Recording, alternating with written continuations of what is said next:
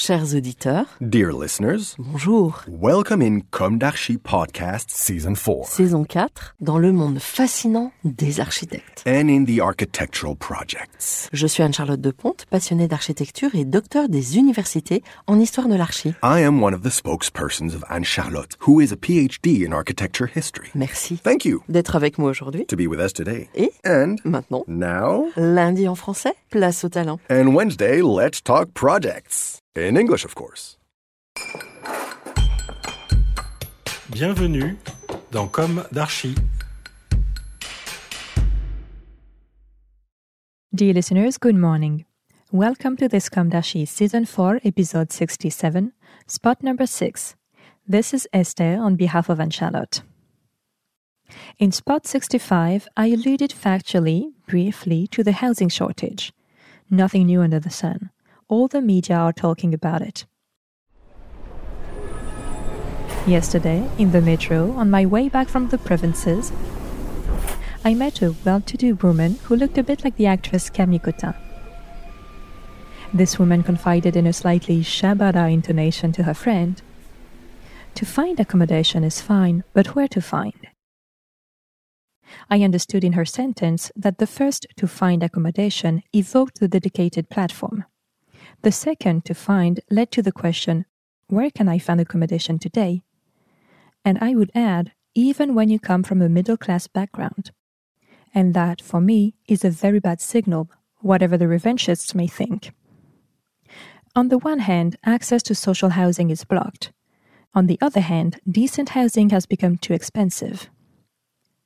This short sentence on housing, which caught my ear yesterday, gave me the desire to open a new theme in this part of Comme d'Archi, that of inhabiting. Because of this sentence, it seems to me that we would have heard it more a hundred years ago in the mouth of Arletty, factual observation. No atmosphere, but to lodge oneself. Do you have a head of lodged? Since the time of Arletty, water has flowed under the bridges.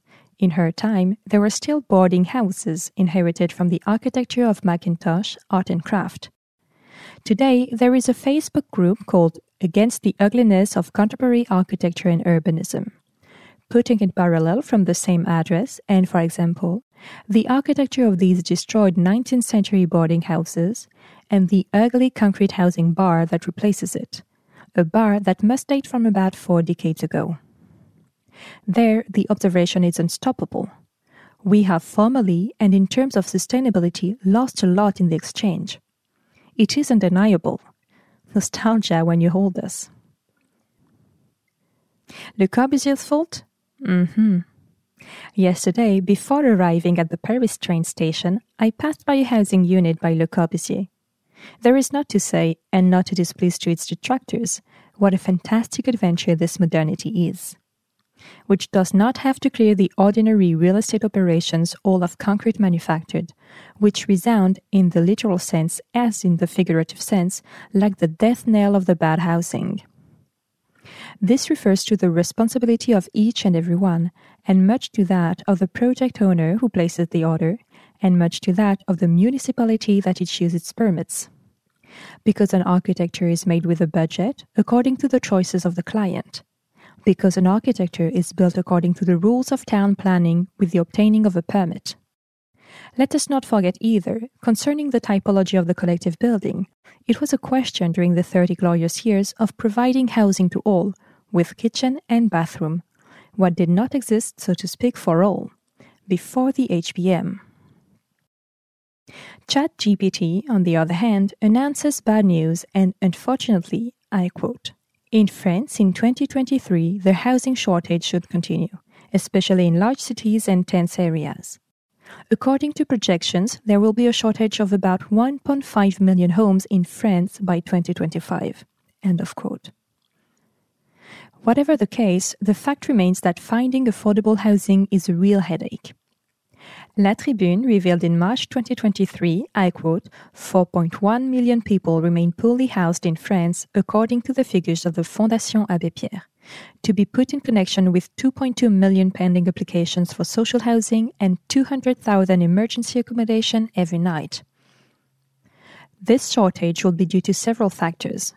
1. Population growth. 2. The increase in divorce and single parent families. 3. The increase in the demand for student housing.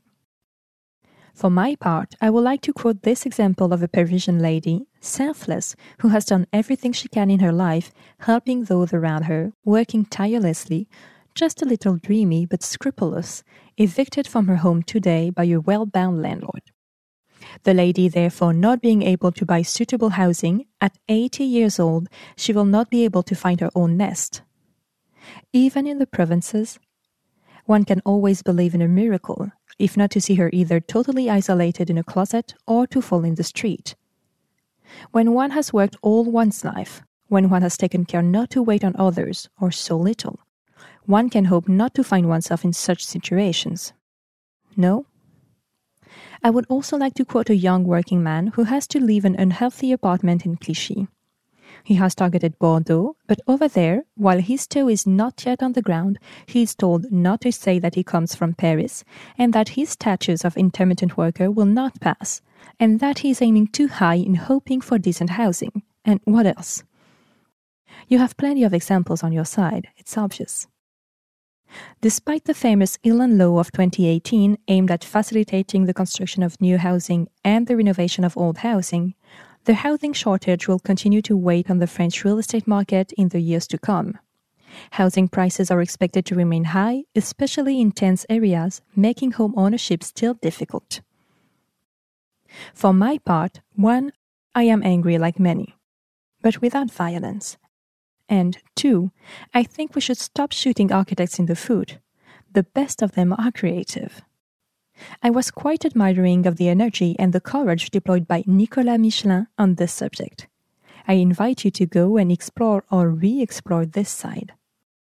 For about 10 years in the media, he has been warning housing must be something other than a financial product. Contrary to popular belief, I remain convinced that resilience can come from architects essentially. Recall the relay of Christine Lecomte, president of the National Council of the Order, with her speech in the summer of 2022 Housing is not just a matter of numbers, it is a matter of life. She proposes, among other things, to change our housing models by bringing more quality to construction and reinvesting in creation. For Christine Lecomte, the difficulties to be overcome should not appear stronger than the solutions. I will tell you factually that she has just published, with a member of the majority, 12 proposals to make housing the vanguard of the ecological transition. Certainly, these are words. Just words in the void, will say the critic, but also energy to spare for a profession that has not said its last word. Recall that the word architecture comes from the ancient Greek architekton, which means master builder, composed of archi, which means chief or first, and tekton, which means builder. The term was later borrowed by the Latin architectura. When it comes to the fact of dwelling, Martin Heidegger defines it as a condition of man. So, instead of giving up or accentuating the mess we live in, wouldn't we do better to roll up our sleeves more carefully? What do you think? Here we are still free. Let's not forget it. And I hope that still is a superfluous word. Dear listeners, thank you for tuning in. See you next week for a new issue. Until then, take care of yourselves. Goodbye.